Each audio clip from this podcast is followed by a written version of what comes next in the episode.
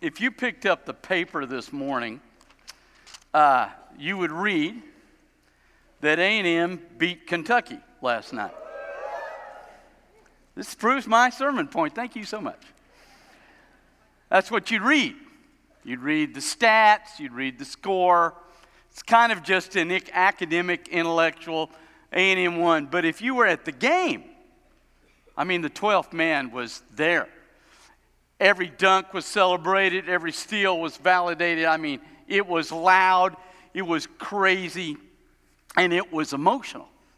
It was great. When you come to the Bible, I think sometimes we struggle with really understanding its depth because we approach it like a newspaper after a basketball game instead of approaching it like you're in Reed Arena. Solomon in Proverbs is going to say the same thing over and over and over and over and over and over, particularly in the first four, five, six chapters, because he's struggling, I think, with what he sees in his son. Look in uh, chapter 2, verse 1. My son, if you receive my words. Chapter 3, verse 1. My son, do not forget my teaching. What we look at today here, O sons, and he's going to talk about his own growing up. Verse 10 of chapter 4 Hear my son and accept my words. Chapter 5 My son, be attentive to my wisdom, incline your ear to my understanding. Chapter 6 My son, if you put up security for your neighbor, verse 20, chapter 6 My son, keep your father's commandment, forsake not your mother's teaching, bind them on your heart, tie them around your neck.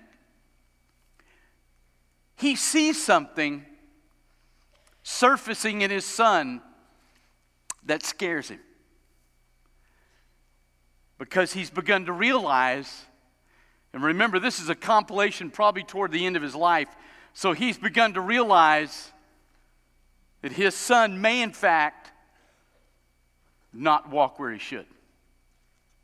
So, in this book, he's going to give you the basis for how to make that occur. Now, I want you to look, chapter 4, verse 1. Listen to what it says.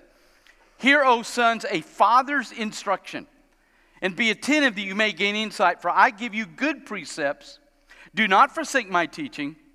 When I was a son with my father, tender, the only one in the sight of my mother, he taught me. And he said to me, Let your heart hold fast my words, keep my commandments, and live. Solomon says, Look, when I was a kid, my dad was the king.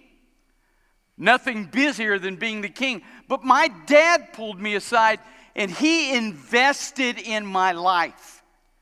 He taught me what it was to obey God and to follow Him. He's the one that gave me that. And Solomon says he taught me two things. He taught me the precepts, and then he taught me that I can't just know them, I've got to hold them fast. I've got to let them pull into my life. We have a great program here for kids called Awana. If they get a Timothy Award, I can remember how many verses of Scripture, four or five hundred verses of Scripture that they've memorized, which is great. But if all they do is memorize Scripture, we've missed it. They have to be taught. You've got to take that Scripture and pull it into your life. And so he says, Look, son, dad taught me. My dad invested in me truth, and then I had to obey that truth. Now, dads, and obviously, we're going speak a little bit to dads today, but we're talking parenting. We've talked about this with our faith at home deal. We will do everything we can to come alongside you, but parents, it is your responsibility to drive the truth into your children. Now, he says his dad did that to him. Question may well be well, you know, really at the end of the day, what's the benefit?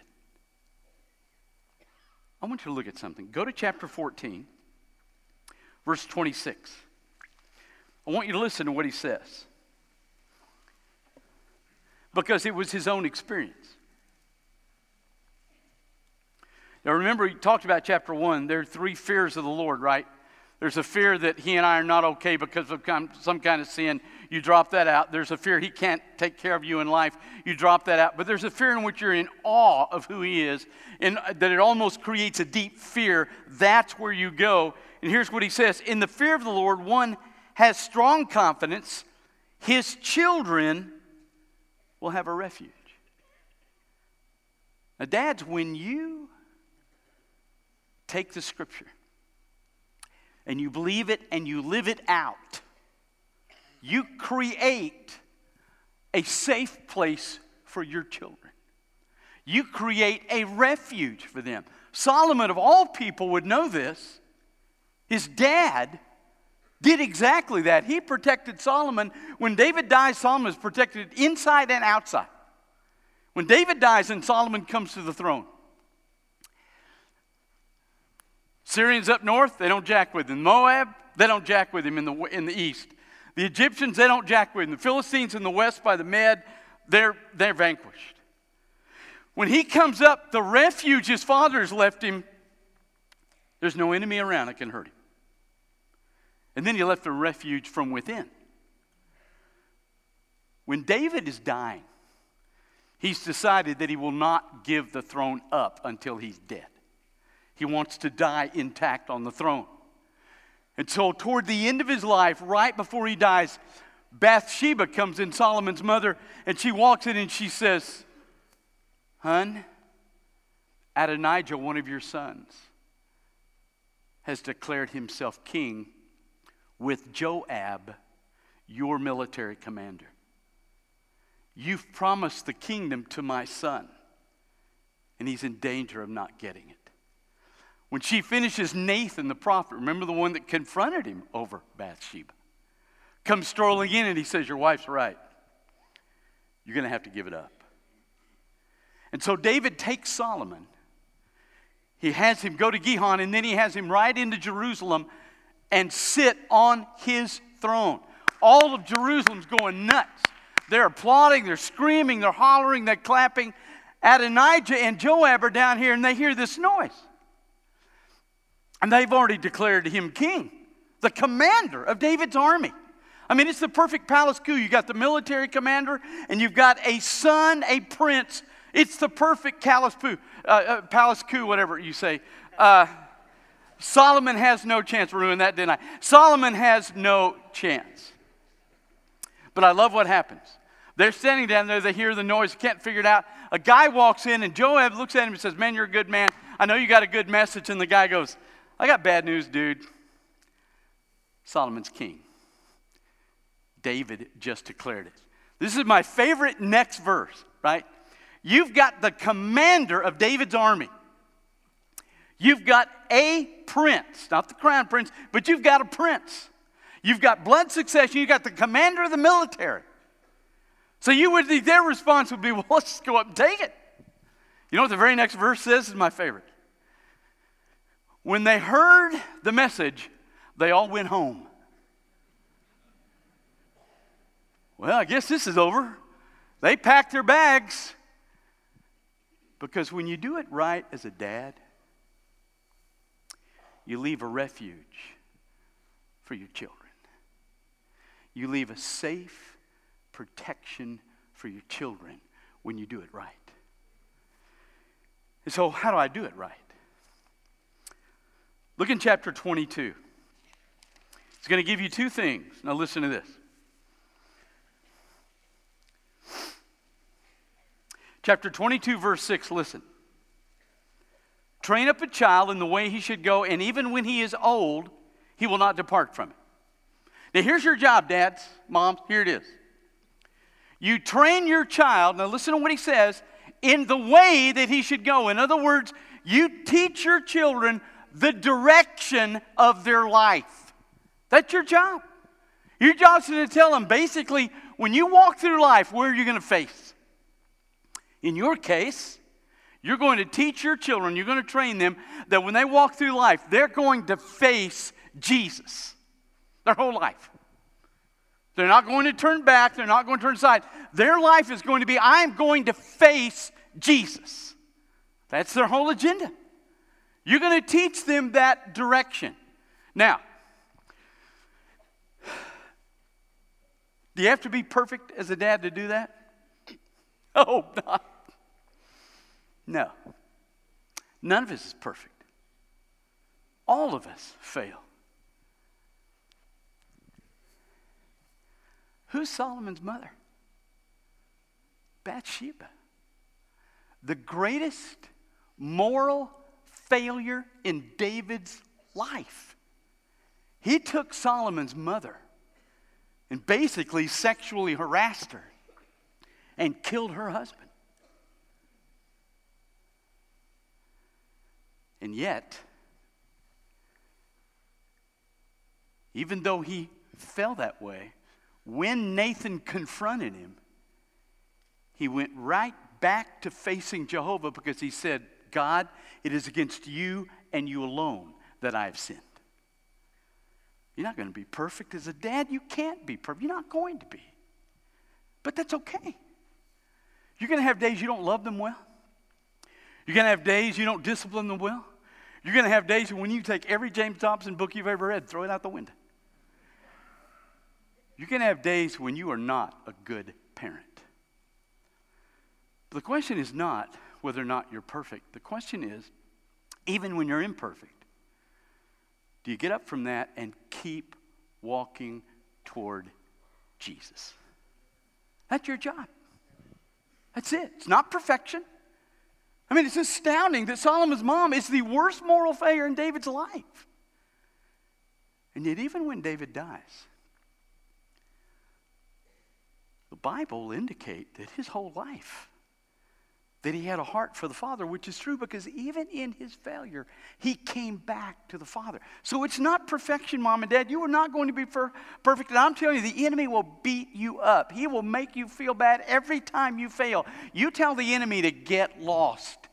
You treat him like you would a Longhorn grad. That's what you're going to do. You tell him to hit the road. Because your God has said, as long as you keep facing him, that's the training up of your child. Now, what do you do in regard to that? Now, walk with me through some verses. Go to 1324. Go to chapter 1324.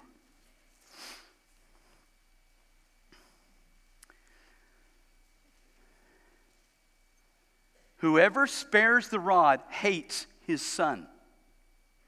But he who loves him is diligent to discipline him. Not reactive, but diligent his agenda with his son. I want to discipline you even with a rod. Look at 1918. Go over to chapter 19, verse 18.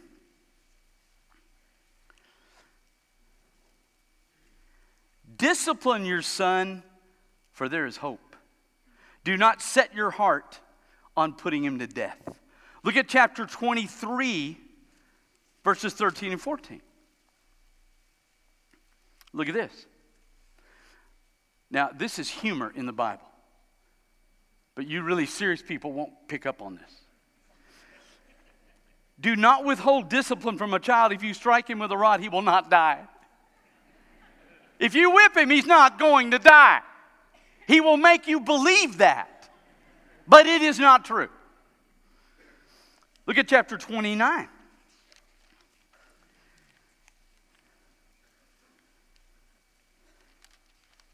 15 to 16. The rod and reproof give wisdom, but a child left to himself brings shame to his mother. When the wicked increase, transgression increases, but the righteous will look upon their downfall. Discipline your son, and he will give you rest. He will give delight to your heart. here's what you do, okay? You're on the road.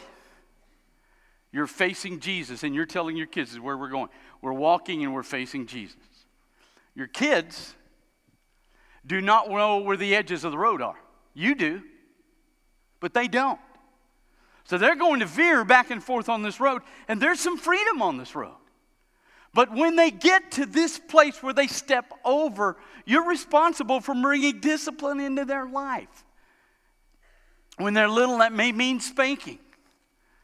And I'm telling you, when you bring the rod and when they get older, obviously you're going to move away from that spanking. But understand that the rod, somebody, there were people in my second church that gave us the greatest wisdom in discipline. They said, when you discipline your kid, it should be an event. He should come to a place where you go, you know, the joy of the rebellion is outweighed by the pain of this moment. He should, it should be an event. So you're going to bring discipline to your child when he steps here because, and the problem is because there's a great deal of freedom in this road. Your kid comes to you, he's 10th grade. He says, Dad, I'm going to the school dance and I'm taking Wilma. Okay. Can, is that violating the road? 30 years ago it was. I wouldn't have used this illustration a while back, but can he go to a dance? He's Baptist? Yes, he can. So, I'm gifted. So, he goes to the dance. Can he line dance with a girl? Absolutely. Not a problem. Can he hold her and dance? Well, I can see the parents going. Yes, he can.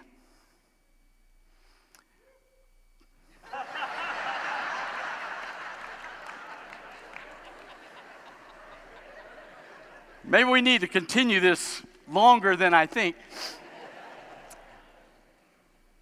But when Wilma's dad calls you and says, Your son touched my daughter where he shouldn't have while they were dancing, you now have a responsibility to bring your son in and say, Son, you can dance. You can line dance, you can hold, but you may not ever touch what is reserved for marriage. So now, what you've done with that rod of discipline is you have let him know you got a lot of freedom here, but here's where the edge is. So, your job in disciplining children is not just to beat the fire out of them, although it feels good at times. Your job is to show them where you're facing, and then through your discipline of their lives, to show them where the edges are. Now, the question obviously I'm going to get is if I do that, do I have to guarantee that my kids will embrace my Jesus? Now, that's the hard question. I've seen good kids come out of bad homes, and I've seen bad kids come out of good homes. It is hard and it is a question. Verse we read, first one, train up a child the way he should go, and he shall not depart from it. You need to understand a couple things about the Proverbs, and let me give you the best example that I can. There are Proverbs that are absolute. Fear the Lord is beginning the wisdom. It's always true. Soft answer turns away wrath is not always true. It's generally true. There's many a woman who's lived in a husband, with a husband who is vile, who no matter how soft her answer is, his reaction was anger and beating. That's generally true, so you live it out. And so, what do we do with train up a child the way he should go, he not from it? I don't have all the answers, but let me tell you a couple things I do know. Here's the first thing you need to understand what God's given you. Now, I always love people that just got married and, and they find out they're pregnant and they're so excited, right? We can't wait. We have a little baby.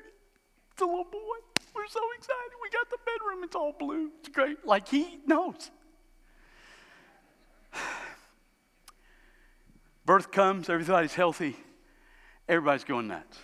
Grandparents are going, oh, this is great. We just so cute. He's got your dad's nose. We're so sorry. Everybody's pumped. Everybody's excited. You take that little guy home. He's so cute. You put him in the bed. You both look at him. You go, isn't he wonderful? And then this moment comes. You call your parents and you think it's a good moment. You call your parents and go, Mom, Johnny turned over today. That's the end of your life right there. when they become mobile, is when you understand that God has given you a wicked little sinner. He's going to pull everything down that he can.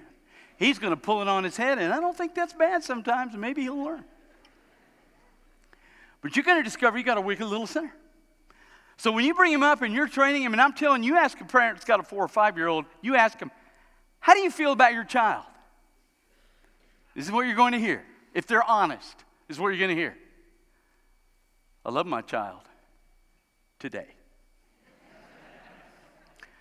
Didn't yesterday, and I may not tomorrow, but today, I love him because what happens is you're walking toward Jesus, you got this cute little kid, and he's following you right in the road, and you're trying to teach him where the edges are. You turn around and look, and he's not only left the road, he is on a road you did not know was there.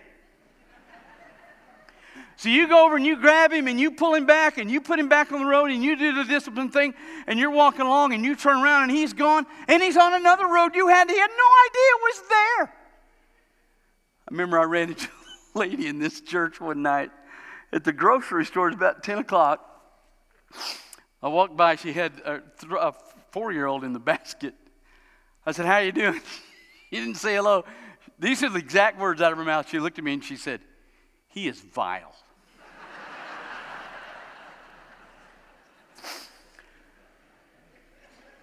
So, for those of you going, we're so pregnant, so excited. Okay. Now,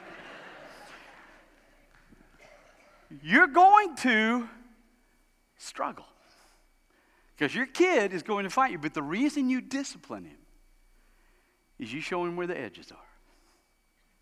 And you show him, son, here are the edges, and we're all going to walk toward Jesus as a family. So you do that. Now, here's so he's going to struggle because he's a sinner. The other issue you're going to face is, and this creates sometimes distance. You raise a kid, you've walked toward Jesus, he's seen that, he goes to college. This is a hard part for parents, but when he goes to college, he's going to have to make a choice that your faith becomes his faith. And he's going to have to wrestle with that. And sometimes in college, that means he's going to fall away and step away and may do some brain dead things, but he's got to come to a point where your faith is not his faith, but his faith is his faith, based on your faith. And so he's going to struggle there. And you're going to have to walk through that. Now, so again, with those two things in mind, if I do it as best I can right, will it win out in his life? The best answer I can give you is David, Solomon, and Solomon's son Rehoboam that he is dying about. David, Solomon grew up watching his dad walk toward Jesus. It's with his mom that he has his worst moment, right? But even in that, he turns around and faces Jesus so that when he dies, his dad dies, and Solomon's got to look and go, Dad, he, he wasn't perfect. But his direction was always Jehovah.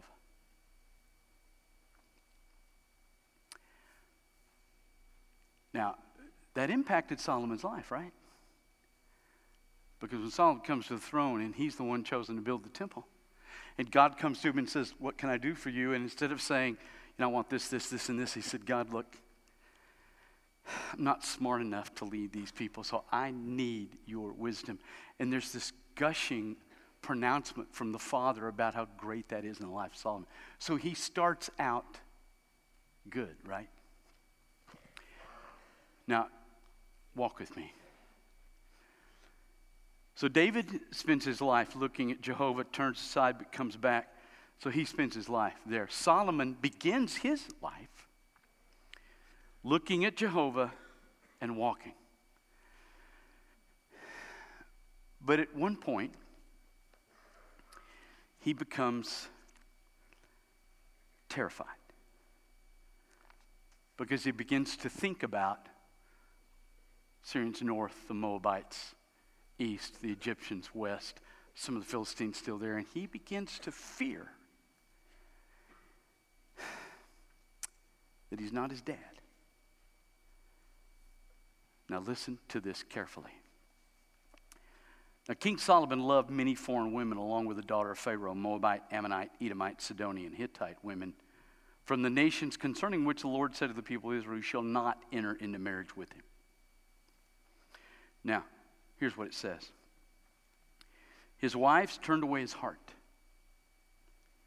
When Solomon was old, his wives turned away his heart after other gods, and his heart was not wholly true to the Lord his God, as well as the heart of David his father. You hear that? David, his father's heart, the Bible says, was wholly true.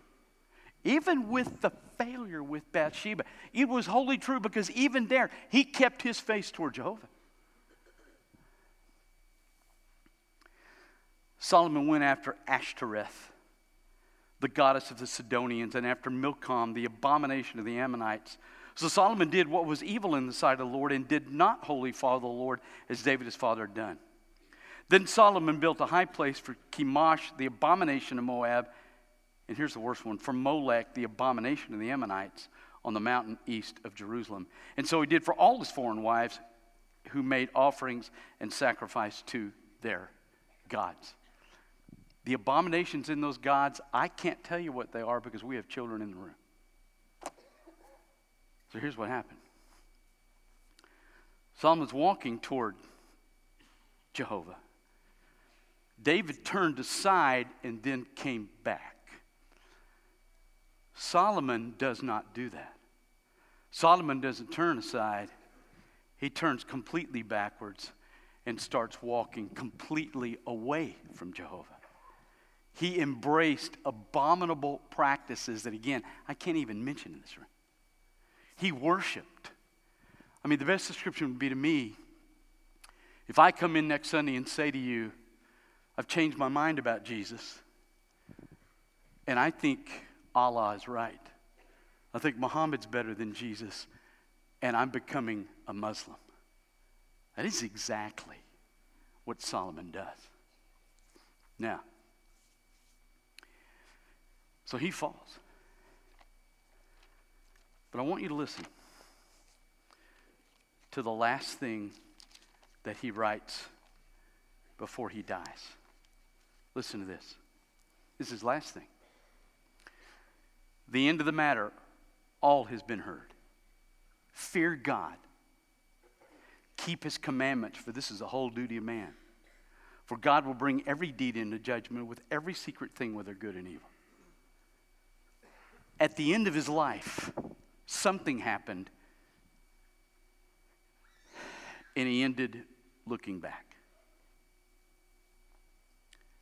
His son, Rehoboam, who watched dad turn away from Jehovah and not just step aside, keep looking, but literally turn away. The son that he is emotionally writing to in this book, that son will not come back. As a matter of fact, the Bible will indicate his foolishness God uses to split the kingdom because it's under Rehoboam that the 10 nations, 10 tribes leave and never return. And then the Bible indicates it under his reign in Jerusalem, in Judah, at the temple. That he embraced the same gods that his dad turned towards. So, this is my best answer for you. If you walk like David, you have a Bathsheba moment, but you keep focused on Jesus. I think your kids will embrace that faith. But if you turn around and you walk toward Islam or Buddhism and you step away, even if you come back at the end, your kids will embrace your turn. I think your children will embrace where your direction and your beliefs come together. So if you face Christ, even with the Bathsheba moment, your kid may struggle. They may today not be where they should be. But I think you can wait and let God deal with them. So at the end of the day, The only thing I want is that When I go to the grave, if somebody asked my kids, Was dad perfect? I know that answer. No. But if they ask him, if they ask them, where was he always looking? I hope. That was always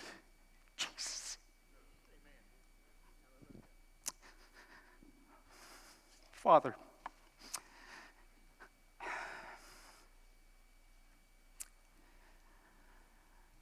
I want to end well. And I think that's probably the heartbeat in this room. So, Father, ask a couple things today for those parents that are just tired. Father, let them know they're not losing. For those parents in here, Father, who have not stepped away from facing Christ, let them know that if their kids are not where they ought to be, they're going to come back. And Father, for those parents that need to fix that today, let this be a day when they do that. Thank you